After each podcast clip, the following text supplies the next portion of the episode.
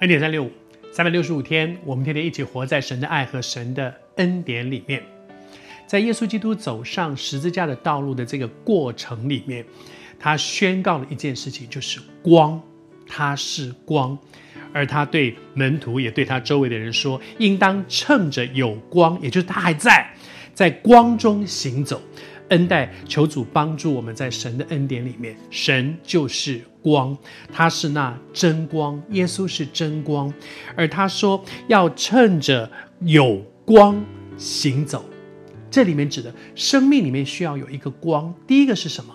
是在我们人生的路上行走，是在道路上，人生的路上，常常我们都会觉得我们看不清楚，人生充满着十字路口。每一个十字路口，我们都要做抉择：往左还是往右？是退后还是往前？还是站在原点不动？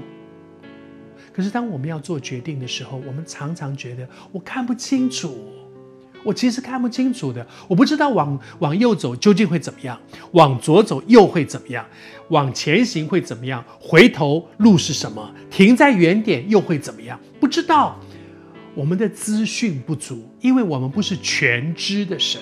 我们在做决定的时候，从来都不知道。我决定要往左走，我真的很有把握，往左走一定会对。如果你说我真的知道，其实那是你的勇气。但是事实上，我们不知道嘛。不要说往左走将来会怎么样，下一分钟会怎么样，我们都不知道，都不晓得。前两天我们在台湾地震，前一前一秒钟。我还在那里做我自己的做，还在讲呢，突然就动着，我根本不知道。如果我知道下一秒钟会地震，我之前一定做很多，可是我不知道嘛。太多事情是我们不知道的，因此我们需要有光，照亮我们脚前的每一步。圣经上说，神的话是我们脚前的灯，路上的光，照亮你脚前这一步，不会失脚，不会滑倒。而后面讲到说，我们的生命里面需要有光，还不只是人生的路上，更大的一个黑暗，不是路上，好像夜里走在一个没有没有路灯的地方，需要有光。人生的路上，但是更可怕的黑暗，不是在人生的路上，是在生命里面的。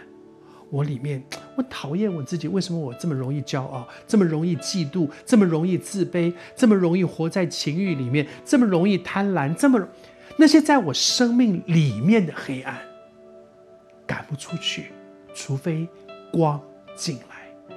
这边把所有灯都关掉，黑漆麻乌一片，你要怎么把这黑暗赶出去呢？拿电风扇吹，拿枪逼他走，黑暗出不去，除非打开灯。光进来，黑暗就出去了。人生的路上需要有光，免得走错路；生命里面需要有光，免得我活在里面的黑暗里面。耶稣是真光，我们的生命都需要光。